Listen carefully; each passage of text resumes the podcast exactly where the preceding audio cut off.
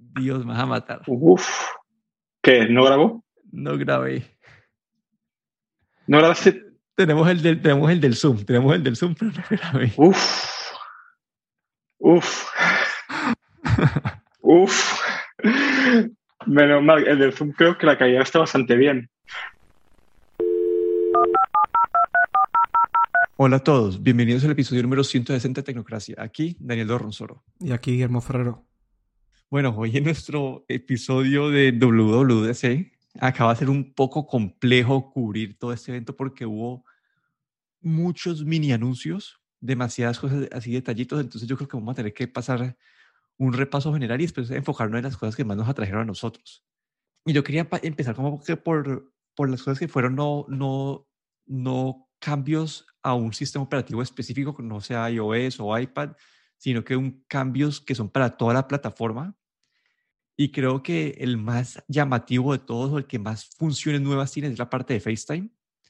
¿Y que han hecho en FaceTime? ¿no? Han, han metido eh, varias eh, funciones nuevas y es que uno ya puedes organizar mejor a la gente, como en la pantalla puedes verlos en, como en modo, eh, ¿cómo dice? Grid mode, como pues, eh, sí, que se ven como todos en, sí. en cuadrícula. puedes utilizar portrait mode cuando estás grabando, es decir, que van a, va, va a oscurecer o el, como que el, el fondo cuando estás, cuando estás hablando y que también van a tener para audio espacial que va a tratar de reconocer como en la pantalla donde está situada la persona y basado en eso va a tratar de, de, de que el audio llegue como por ese lado. Y ahora, y por fin, como que un, un año y medio muy tarde, pero han metido funciones más que, que lo acercan más a, a un Zoom o a un Microsoft Teams, que ya puedes compartir música, video, compartir la pantalla, compartir la pantalla desde un iPhone, que es la, como que algo bastante nuevo y que ahorita vas a poder como que agendar, agendar llamadas y compartir links y que la gente va a poder entrar a estos links desde un navegador, es decir, que desde un, desde un, Windows o Android también van a poder entrar. Entonces han abierto FaceTime a, a estar disponible en muchos más lugares y, y con funciones que, pues, que esperábamos tener hace como que año y medio que han sido, útil, bueno, han sido bastante útiles pero a mí, no sé, ¿qué empezaste vos? Ahora te cuento. A mí, de la parte del FaceTime, lo que tengo que decir que me sorprendió es, es el, este, estos links, ¿no? El que la gente de Android o desde cualquier navegador puedas unirte a un FaceTime. Esto, esto no pensaba que, que Apple iba a hacerlo nunca, ¿no? Porque el FaceTime siempre ha sido como algo muy cerrado de, Apple solo. Pero bueno, con, con estos eh, links compartibles ya se abren a cualquier plataforma, porque desde un navegador de Android puedes eh, abrir un, un, link de estos de FaceTime y unirte a, un, a una videollamada en FaceTime. Entonces, esto me, creo que fue de lo más interesante para mí, y porque con FaceTime lo que significa FaceTime también, que es eh, la seguridad y la privacidad ¿no? que ofrece también FaceTime. Esto me pareció creo que lo más interesante de la parte de FaceTime. Y luego las, las funcionalidades de compartir, pues es como un paso más, ¿no? En este, sobre todo después de este año, año y medio de pandemia, ¿no? El, el poder eh, hacer más cosas, ¿no? Eh, con otra gente a distancia. Pero lo de los links eh, para, para web y para Android, eso fue lo que más me sorprendió. Sí, ahí tengo pues, varias cositas por, por notar. A mí, lo que más, lo que más me atrae a mí a Daniel como para utilizar es la parte de compartir pantalla de un iPhone para dar soporte técnico a la familia cuando tienen problemas con el iOS que uno, no, uno, uno va a poder explicar es como que tratar de, de, adivinar qué están viendo o pedirles que graben con otro celular. Entonces, me parece como que para el soporte técnico de familia me parece ideal esto. Lo, que, lo otro eh, que me pareció un poco interesante o nuevo, que ahora sacaron un, un, un API nuevo que van a poder usar los desarrolladores, es decir, este, este compartido de, este share play, compartido de contenido, no es que alguien esté compartiendo su pantalla y mostrándonos un video, no, sino que si todos abren el video al mismo tiempo en sus dispositivos y alguien los puede pausar y pausa para todo el mundo al mismo tiempo. Entonces eso como una, puede ser una mejor experiencia de video en vez de estar compartiendo con una pantalla con un bitrate súper bajito y calidad mala de video. Acá todos van a estar como que usando el contenido real en buena calidad, pero todos van, a estar interconectados. Y dicen que esto es, van a para desarrolladores en esto, que van a poder, digamos, ahí mostrar un, e- un ejemplo de una aplicación de, de personas utilizando como que un, un, un tablero y todo el mundo escribiendo al mismo tiempo. Y vamos a ver qué hacen los desarrolladores con este API que me parece bastante interesante. Sí, ahí has mencionado algo que no había pensado, pero realmente tiene mucha razón y es ese el soporte técnico para familia y amigos, que muchas veces tienes que grabar un vídeo para enseñarles cómo se hace algo y claro, con esto ya pues eh, se soluciona, ¿no? Sí, a mí lo único que no me gusta de esta parte de FaceTime es que yo para, yo iMessage y FaceTime lo utilizo como que con una o dos personas, el resto es eh, más que todo Signal o WhatsApp, entonces muchas de estas funciones no las voy a poder utilizar en el día a día. Yo en, es- en ese caso sí que eh, mis hermanos tienen todos iPhone y, y algunos amigos cercanos también, así es que va a ser algo que creo que voy a utilizar Sí, bastante. y así, pues relacionado a FaceTime, la parte de mensajes también tuvo una actualización. Y acá me parece, no sé, me pareció algo muy interesante. Otra vez más que no lo voy a poder utilizar porque no utilizo casi el iMessage, pero es este concepto de que si alguien te, te comparte un link o te comparte contenido, te van a resaltar ese contenido en otras partes del sistema operativo. Es decir, que si yo te mando un link de, de Safari, eh, vos cuando entres a Safari vas a poder tener como una lista de, de links sugeridos porque alguien te los ha compartido. O si entras a fotos y alguien te había compartido una foto, van a salir como que fotos compartidas por iMessage. O si alguien te manda, no sé, un, un, una, te compartieron una canción de, de Apple Music, cuando entras a Apple Music te va a salir como que la lista de canciones que te han compartido. Entonces como que es una forma de, de, de de tener este contenido en cuenta y, digamos, a mí, me ha pasado muchas veces que alguien, uy, esta persona me compartió esto hace, y te toca ir a buscar cuándo te compartió eso. Ahora, si te acuerdas de una canción, puedes buscarlo en Apple Music. Como que toda esta súper integración, que es algo que, que no se puede ver ni siquiera en Android, que creo que es una de las funciones más interesantes de todo el evento, pero una vez más depende de que utilices Messages para, o iMessage para la mayoría de cosas. Sí, aquí otra vez, en mi caso también eh, es un, un- una buena, buen añadido porque muchas veces ah, o, en casa o con mis hermanos pues sí que compartimos links y tenemos conversaciones y, y los links se, digamos que desaparecen de la conversación y de este modo pues links, fotos es muy fácil volver a o buscarlos o encontrarlos fácilmente, ¿no? Después de que de una conversación a lo mejor de, de 50 mensajes, ¿no? Ahí puedes puedes eh, recuperar esos links que te han compartido. Así es que una, bu- un buen añadido, creo yo. No sé, de, de así, de, ¿qué, qué otra función te pareció a vos así interesante? Así en general de, de todo el sistema operativo. Sí, el de iOS, así para... Pues las Bueno, yo- notificaciones, por ejemplo, mm, eh, que sobre todo vimos eh, ese, un- un- ese resumen inteligente de notificaciones, me pareció muy interesante. Bueno, las notificaciones en sí se han rediseñado, eh, como tienen el icono de la aplicación o de la persona más, un poco más grandes, ¿no? Es, mm, yo creo que un poco más visible. Y luego eh, mostraron una especie de resumen que solo esto mostraron en, en la demostración rápidamente y hemos visto algunas, algunas capturas de pantalla. Eh, pero no he visto ninguna demo de, de- no sé si es que todavía no está, no está implementado, pero es como una especie de pequeño periódico o hoja de periódico donde están las cosas más importantes de, las notificaciones, ¿no? Utilizando esta inteligencia artificial de- del iPhone, pues te crea ese, digamos, ese, ese resumen de notificaciones y me pareció bastante interesante el cómo, al menos cómo lo mostraban. Que es como una especie de pequeño hoja de periódico con, con las fotos y los, y los eh, digamos, titular y, y notas. Me pareció bastante interesante. Y la parte de notificaciones, ahí también toca atarlas con los perfiles. Y es que ahora, antes vos teníamos, teníamos el perfil este de Do Not Disturb que te bloquea las notificaciones después. Si te bloquea las notificaciones o, o llegan sin, sin, eh, sin, eh, sin impactar o, o, o salir a la pantalla.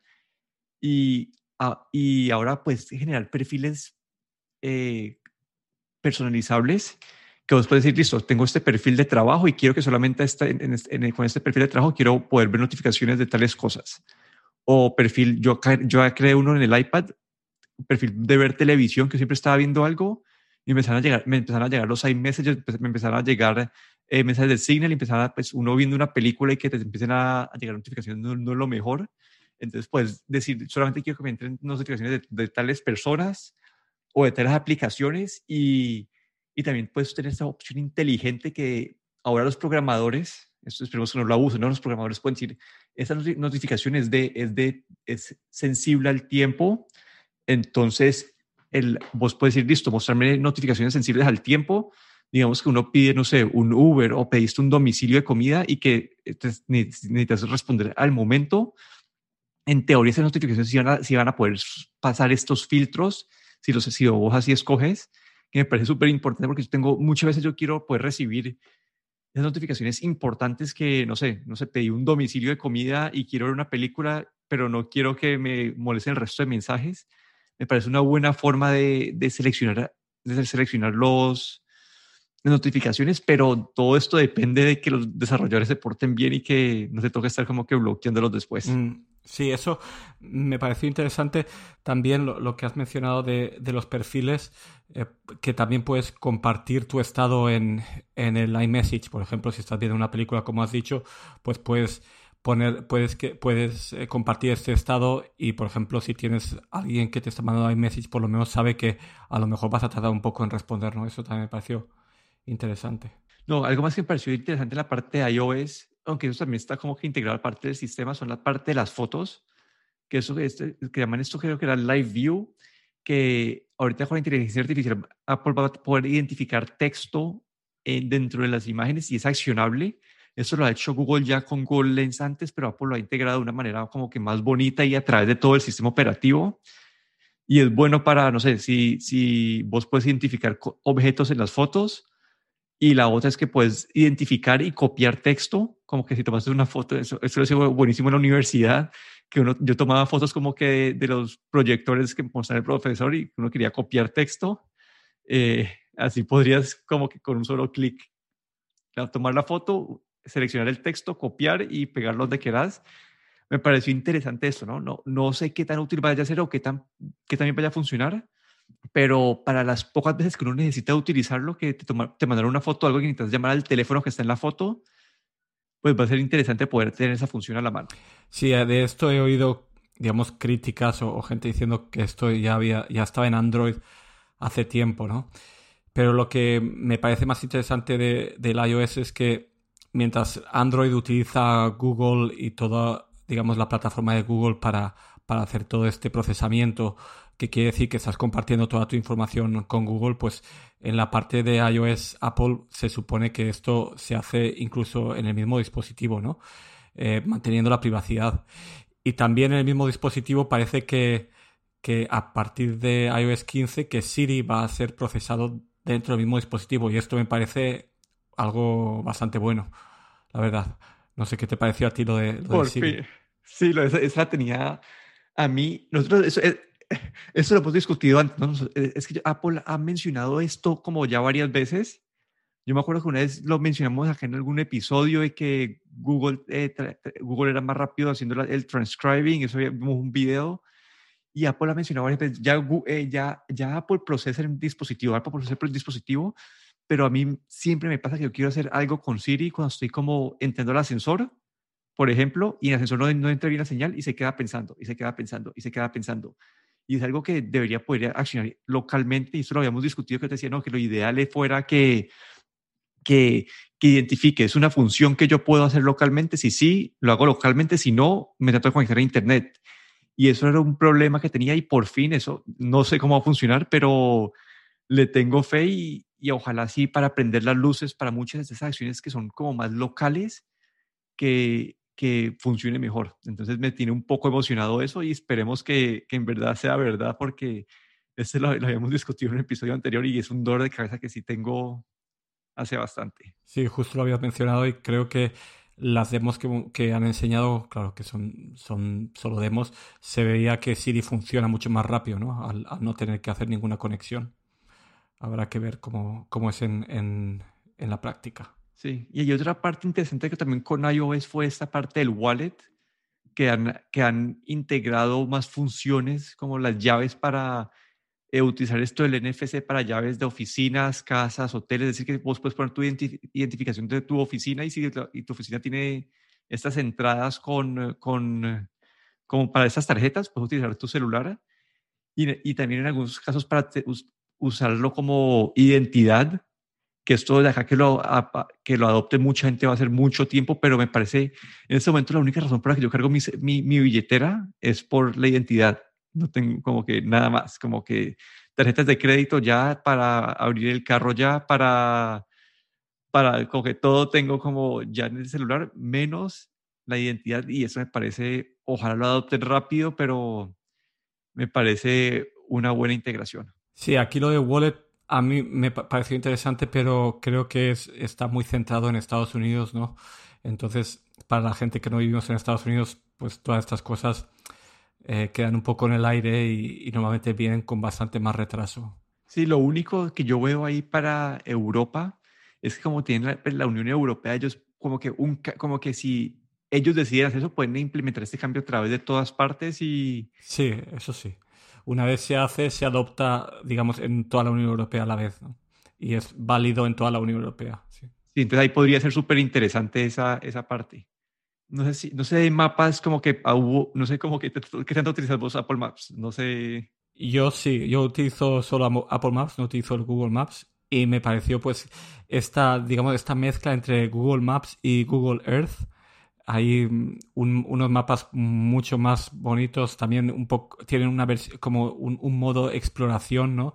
En el que es más como para utilizarlo tipo Google, Google Earth y luego tienen la parte ya para tránsito, para ya no solo para coches, sino también para transporte público.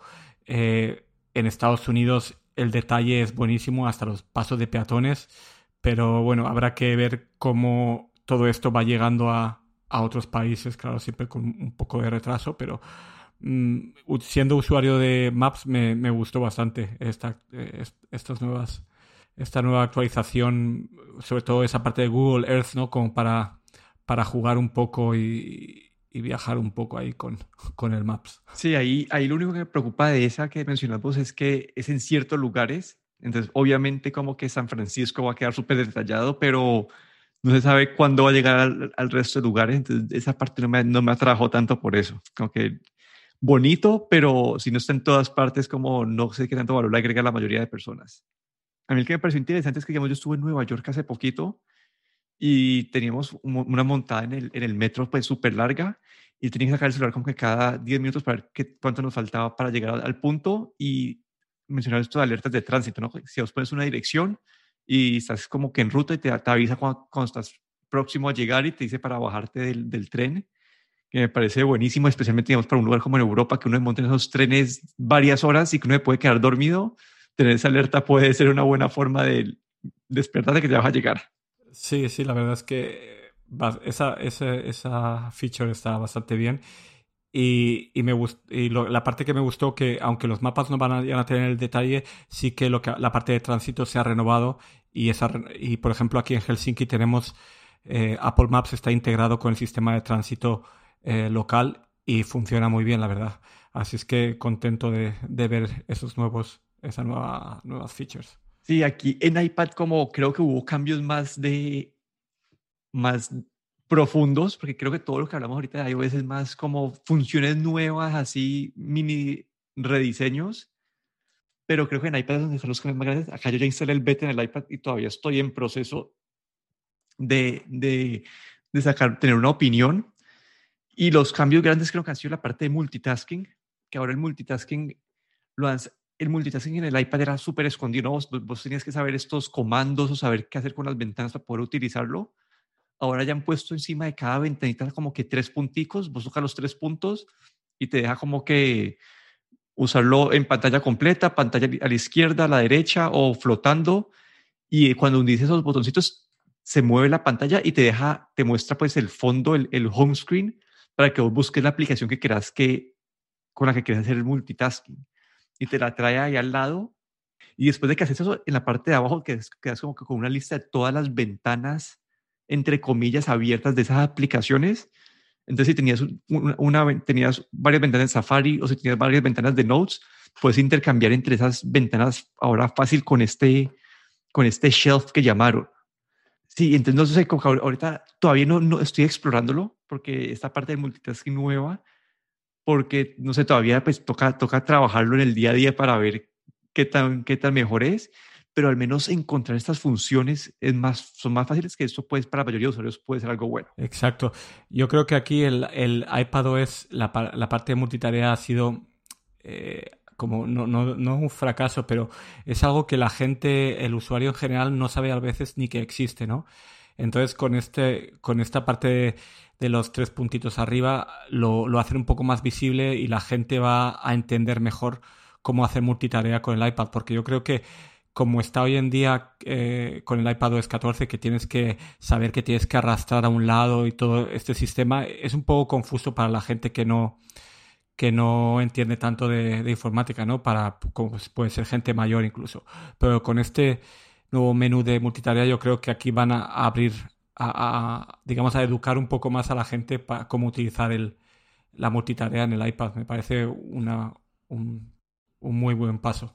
Y algo más interesante ahí fue la, la parte de los quick notes, que ahorita si arrastras de la esquina de abajo a la derecha, arrastras hacia, hacia la mitad, te saca una, una ventanita ahí que puedes tomar notas rápidamente, creo que con el lápiz y con el teclado. Y me parece como que una forma rápida de hacer información. Quiero probarla otra en el día a día porque no, tengo ni idea a dónde se van estas notas, no sé cómo se organizan estas notas. Pero digamos, cuando estamos haciendo investigación para acá, para el podcast, como que en vez de estar como que, como que eh, pasando de, de Safari a Notes, Safari a Notes, podría como que estar en Safari, sacar el Quick Note, tomar la nota de lo que me pareció interesante y cerrar y seguir en Safari sin tener que estar cambiando entre aplicaciones. Entonces, esa parte también me pareció chévere. Obviamente, más quiero probar en el día a día para, para ver qué tan útil es. Sí, es, es eh, bastante interesante. Leí en, en, un, en algún sitio que es como un híbrido entre este picture in picture o, como este cuadradito para ver vídeos en, en, en, un cuadradito y, y, las notas, ¿no? Es como, es un pequeño cuadradito que sale al lado y puede ser bastante interesante, sobre todo como dices tú, cuando estás en Safari y quieres capturar eh, un link y escribir una nota, pues la verdad es que puede ser bastante útil. Sí, no sé, ahí la parte de los widgets también mejor cambió, ¿no? Que ahora los vas a, antes en, en iPad estaban metidos en esta columna a la izquierda, ahora los vas a poder mover y hay widgets nuevos, digamos, ahí a mí me pareció, digamos, yo utilizo mucho el iPad para, para ver, pues, eh, programas de televisión, y ahora en el, como que el, el, Apple TV App tiene una, un widget que sale con todos los programas que vos has visto recientemente, y vos como que puedes tocarlo y te, lo único es que todavía no te lleva directamente a la aplicación para ver el video, sino que te lleva a la pantalla anterior en Apple, en el Apple TV, pero me parece una forma rápida no, pues en vez de tener que abrir el Apple TV App por una aplicación de televisión, ves que estuviste eh, viendo recientemente, tocas la pantalla de una te lleva a ese, a ese show. Me ha parecido, esta parte de los widgets me ha parecido eh, bonito en el iPad, le veo mucho potencial y sí, tener como que un, como un desktop más útil en el iPad, que, que en ese momento era una, eran, pues yo tenía como que 40 folders de aplicaciones, pero que en verdad era, yo igual utilizaba el, el find, eh, como que el search para encontrar las aplicaciones. Entonces, ahora va a tener más utilidad el, el desktop. Sí, aquí lo de los widgets es algo que ya desde que introdujeron los widgets en iOS 14, pues nos preguntábamos por qué no nos habían dejado en el iPad poner los widgets en, en el en la pantalla de inicio, ¿no? Porque estaban siempre ahí a un lado medio escondidos, ¿no? Y finalmente han tenido que rediseñar eh, un poco también la pantalla de inicio. Creo que los iconos ahora hay más distancia entre unos y otros, caben menos iconos en, pantalla, están un poco más separados, pero todo esto para, para, mantener la proporción con los widgets, ¿no? Pero es algo que ya hacía falta y además con una pantalla de iPad de ya sea de 11 o 12.9 pulgadas, pues la verdad es que creo que se lucen y, son mucho más útiles. Sí, y ahí pusiste algo de Safari, que, querías comentar de Safari. Pues ese rediseño que es bastante sorprendente en Safari ya para iOS, iPadOS y para macOS, que creo que va a generar, eh, va, a polarizar a la gente, no habrá, va a haber gente que le va a encantar y va a haber gente que lo va a odiar. Yo, por lo que he visto, a mí me va, a gustar, ¿no? Por, por, esa simplificación, ¿no? A lo mejor llevada un poco al extremo de la barra de, direcciones y de herramientas que, en la que básicamente la barra de herramientas eh, se esconde bajo un pequeño botón de tres puntos y ahí van a estar todas tus herramientas, incluido lo de compartir. Y luego la, barra de direcciones, ¿no? que, que en, el caso de, del eh, iPhone va a estar en la parte inferior.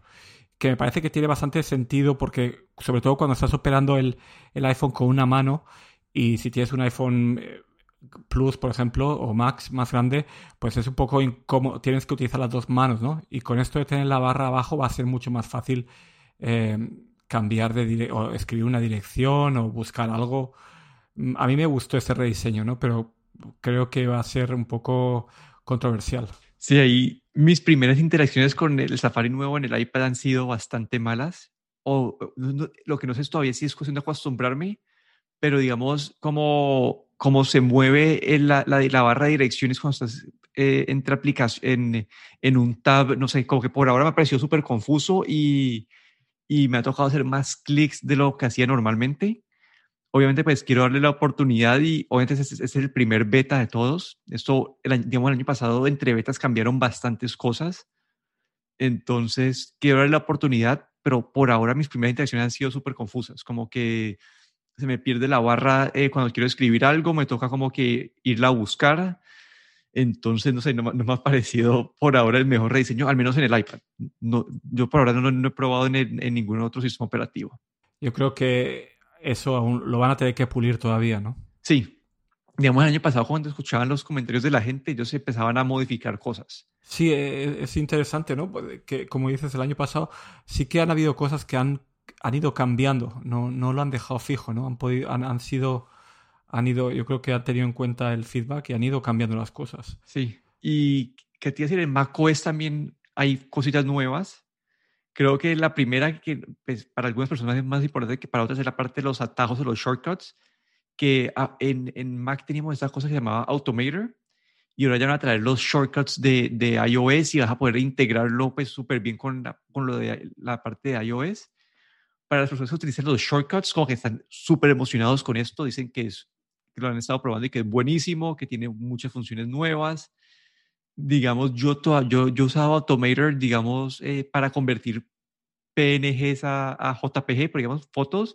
Entonces yo la seleccionaba y tenía una función de Automator que era como convertir y, y ya pues y todo lo hacía pues el Automator, pero toca, no sé, como que yo en ese momento no se me ocurre ninguna función que, que lo pueda utilizar, pero hay personas que tienen como que, no sé, si grabo este documento en este folder, entonces sacar el documento de este folder, convertirlo a PDF, eh, cambiarle el nombre a, a, incluir la fecha y ponerlo en este folder y este folder publicarlo en, tal, en, en, este, en este drive. Como que hay gente que tiene unas automatizaciones súper específicas de cosas que hacen como que todos los días para su trabajo. Entonces, creo que para la gente que está en el Mac eso es una súper noticia y es buena, además que puedes seguir utilizando como que las, lo de Automator y, lo, y la automatización de Apple Script, que Apple Script es como también un poco más de código, pero no se me pareció buenas actualizaciones, buenas actualizaciones para la parte de atajos. Sí, además tengo entendido que puedes abrir eh, un archivo que tengas con Automator, lo puedes básicamente abrir en, el, en la nueva aplicación de atajos y lo convierte directamente a, atajos, ¿no? Dicen que atajos va a ser básicamente el futuro de la automatización en macOS también.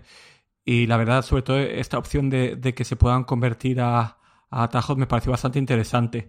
Yo utilizo, he utilizado una vez el Apple Script y también Automator para hacer algunas cosillas por ahí a veces, pero me parece bastante interesante, sobre todo ver todos esos atajos que ya existen para iOS, que hay, hay gente, hay, hay grupos en Reddit de atajos, cosas bastante interesantes, pues ahora también todo eso va a venir también a macOS. Sí, y, y ahí, pues creo que lo más impact, el, el demo más impactante fue el, este de Mac, que estaba pues ahí Craig eh, en su Mac y de la nada arrastra el ratón hacia la parte derecha de la pantalla y empieza a ver como que a pelear como contra una membrana que había entre la pantalla y el iPad y la nada el mouse termina pasando al iPad y puede seguir utilizando el teclado del Mac y, el teclado y el mouse del Mac en el, en el iPad. Entonces, de esta forma, como eso fue parecido a lo que hablamos en el evento de Huawei, ¿no? Como que estaban haciendo esta super integración entre, entre Windows y, y los tablets de Huawei, pero era, esto es como que llevarlo a otro nivel, como que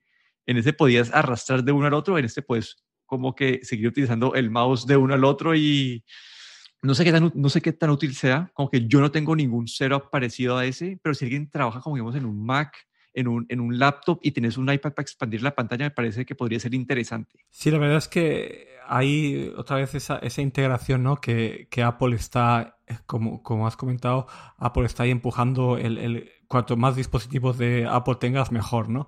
Y esta integración, eh, tal vez a, las personas que utilizan este sidecar, por ejemplo, pues les puede ser bastante interesante. Mm, vimos que hasta puede puedes integrar hasta un, iMac, un MacBook y un iPad, tres dispositivos, ¿no? Y compartir teclado y ratón. Una cosa, una duda que me quedó, que no, no sé si, si, funciona o no, es si puedes compartir el teclado y el trackpad que, que puedas tener conectado a un iPad, si con eso puedes manejar eh, un Mac, porque veo el ejemplo, por ejemplo, de tener un Mac mini eh, conectado a una pantalla, pero es tener el iPad con un teclado y querer pasar del iPad al, al, uh, al Mac mini. No sé si eso es posible, pero... No, no, solamente, solamente es de Mac, de el teclado y el mouse del Mac hacia el, hacia el iPad, no en la otra dirección. Vale, vale. Pues bueno, entonces mm, está interesante, pero no tan interesante como pensaba. Sí, como que no, pero igual puede ser, sí, para algunas personas va a ser útil, para otras, como digamos, para mí nunca voy a utilizar eso. ¿Algo más de macOS? ¿Saltamos a, lo, a los ya más como de, de la no, nube sí, cosas? Simplemente decir que macOS, todo lo que hemos mencionado de iOS, básicamente todo eso también llega a macOS, todo lo de mensajes, todo lo de mapas, todo, básicamente este año todo, tengo entendido que todo llega simultáneamente, ¿no? También a macOS. Ah, sí, eso es parte que está mucho de, las, de estas funciones que hablamos, que no, yo no quería, no sé si sabía dividirlo por iOS y iPadOS, porque muchas de las funciones vienen para todas las cosas. Pero bueno, como que aquí algo que me pareció muy interesante, como que lo que más me atrajo a mí de, de, en cuanto a utilidad de todo este evento eh, fue la parte de iCloud y de privacidad y seguridad. En iCloud anunciaron que iCloud, iCloud Plus, eh, que es esta, esta función adicional que le van a meter a iCloud, que no tienes que pagar extra, sino que simplemente te toca, te toca como que eh, meterte en el programa, pero te van a dar la función de, de, de unas, unas, partes de privacidad, ¿no? Que es lo que van el Private Relay y el Hide My Email. El Private Relay es básicamente cada vez que entras a una página por Safari, van a, a, a tirar la, la, la, señal o la petición de Safari por, varias, como por varios servidores y después lo mandan a Internet. Es decir, que ni Apple, nadie va a saber quién hizo esa petición de, a, a Internet. Y que es una buena, es como que un, un, mini VPN, ¿no? Un VPN solamente enfocado para, para, para, usar el Safari en el iOS, que me parece una forma de democratizar o llevar esta función a, a que muchas personas tengan, pues, esta, esta, este, pues, este nivel de privacidad. Lo malo es que no está disponible, no va a ser disponible en todos los países. Digamos, en Colombia no va a ser disponible, que esto me parece un poco preocupante, porque eso significa que están, que están obviamente están viendo quién navega qué cosas en Colombia. Sí, yo creo que los, eh, esto está probablemente utiliza servidores que estarán localizados en Estados Unidos o en algunos países y depende de las restricciones de cada país, pues en las que no está permitido, por ejemplo, que información vaya a, a través de servidores extranjeros, pues puede que hayan, eh, restricciones. Pero me pareció un, algo bastante sorprendente. No, no esperaba esto de, de, Apple, ¿no? Esta, esta manera de añadir esa capa de privacidad, ¿no? Que es parecida a lo que es un, un VPN. Y, y, me sorprendió, ¿no? Luego lo otro que, que básicamente viene al mismo precio, digamos, que el iCloud normal. Hay que decir que yo creo que el, el iCloud normal es un poco caro eh, el precio que tienen para, para el almacenamiento online comparado con, con, otros servicios. Así es que han querido añadir esto, digamos, gratis, pero bueno, en vez de reducir el, el precio del de iCloud que deberían hacer, pues han añadido esta función extra. Sí, ahí lo que yo, yo me pregunto si esta, esta introducción de iCloud Plus puede ser una, una irnos, prepara, irnos preparando para un futuro donde van a haber, si va a haber diferenciación entre los dos servicios, ¿no? Como que puede que que tengan un iCloud y después el iCloud Plus, no sé, como que, porque no, no, tenía, no tiene sentido este iCloud Plus así con el mismo precio, simplemente con función adicional, ¿no? Creo que esto va a ser más de una preparación para un cambio que se puede venir en la plataforma. Sí, porque entonces, entonces lo podrían haber llamado iCloud normal, ¿no? Porque básicamente no hay diferencia entre iCloud y iCloud Plus. Es solo el iCloud Plus y, ya está.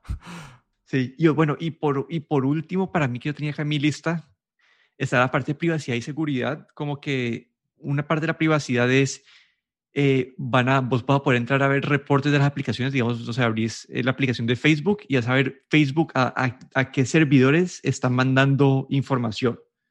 Entonces, tal vez, no sé, ellos te dicen, no, nosotros no mandamos información y después ves que está mandando información a un servidor X, te vas a poder ver qué está haciendo cada aplicación y qué permisos, qué permisos que has dado lo ha, lo ha utilizado en las aplicaciones, que me parece súper importante para uno tener un poco más de transparencia y entender más qué hacen con tus datos. Y el otro fue la parte este de Password Manager, que lo han empezado a integrar y a, y a, volverlo más como esto de un LastPass o un One Password. Lo han empezado como que a darle más potencia.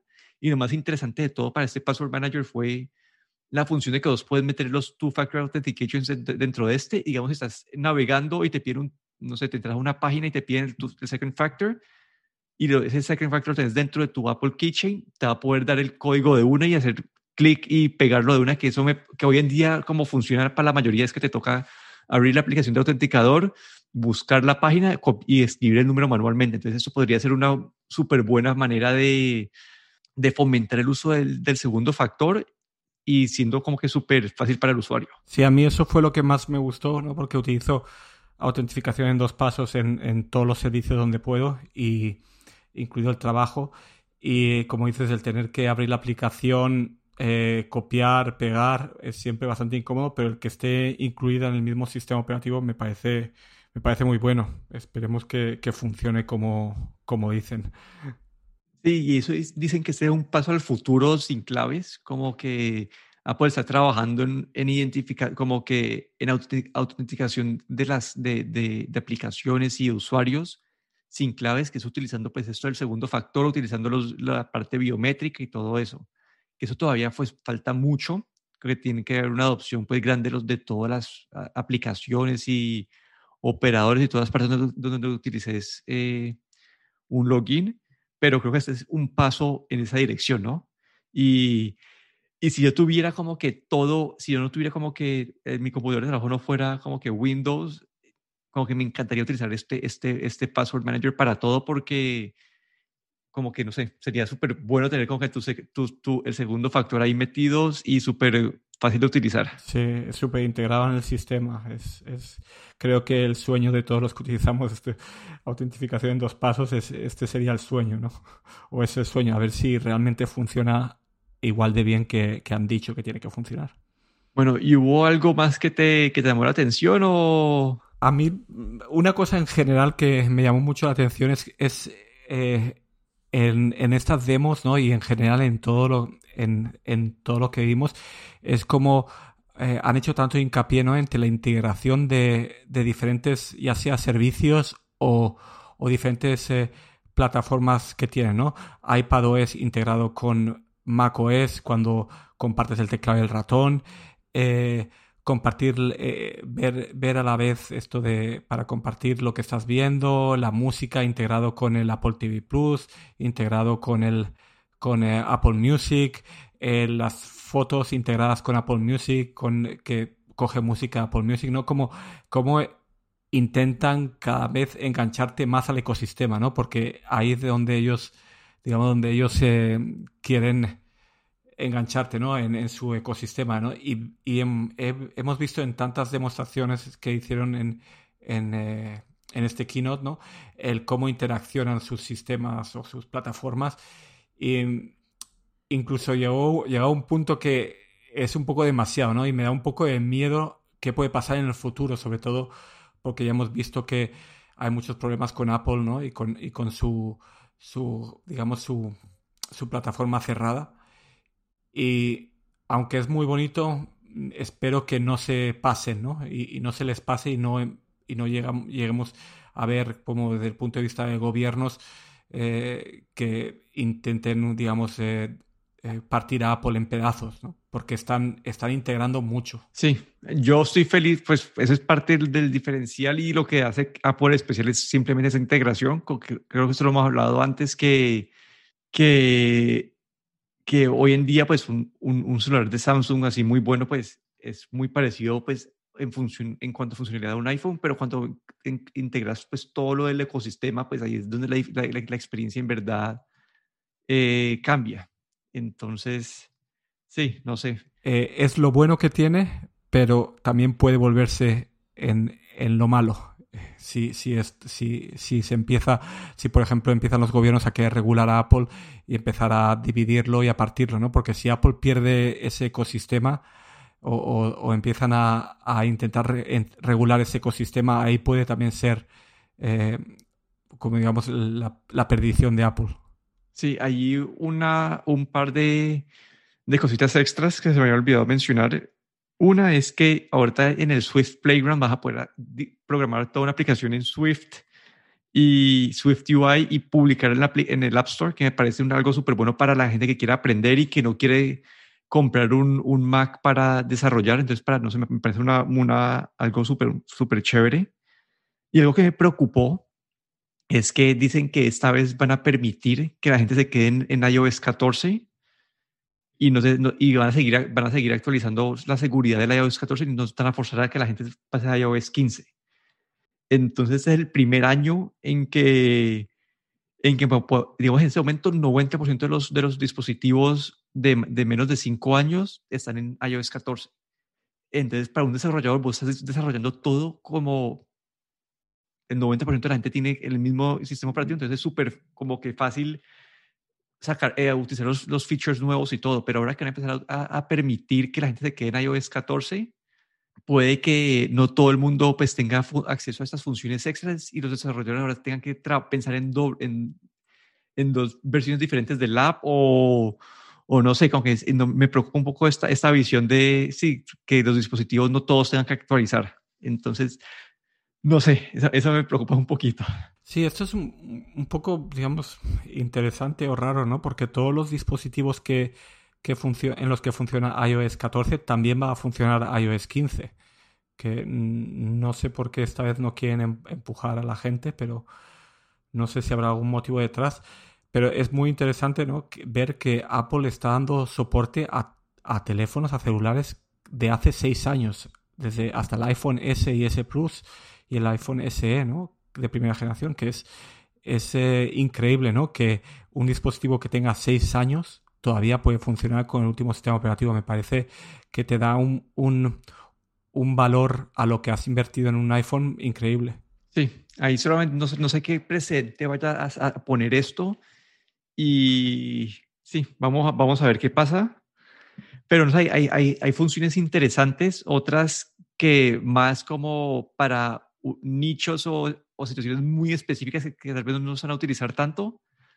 Pero no sé, en general me parece este foco, a mí lo que más me llamó la atención fue este foco en, en, la privacidad y seguridad con lo del Private Relay, lo del Password Manager y lo del multitasking en el iPad que pues puede que lo vuelva una plataforma un poco más útil. No sé, para vos, ¿cuál fue tu anuncio favorito? Para mí, eh, lo de la multitarea en el, en el iPadOS y la parte del FaceTime, cómo han potenciado todo esto que es la, interacción remota ¿no? entre, entre usuarios, me pareció muy interesante, tanto en el FaceTime como en iMessage. Pero bueno, ese ha sido nuestro resumen. Obviamente acá no pudimos cubrir todo, hay, detallitos de, de WatchOS, detallitos de tvOS, más detalles de, del iOS que no hemos podido, podido cubrir. Pero ese ha sido nuestro episodio de hoy. Aquí me despido, Daniel Dorronsoro, en Twitter, en arroba, en arroba de Y aquí Guillermo Ferro, en Twitter, arroba galletero.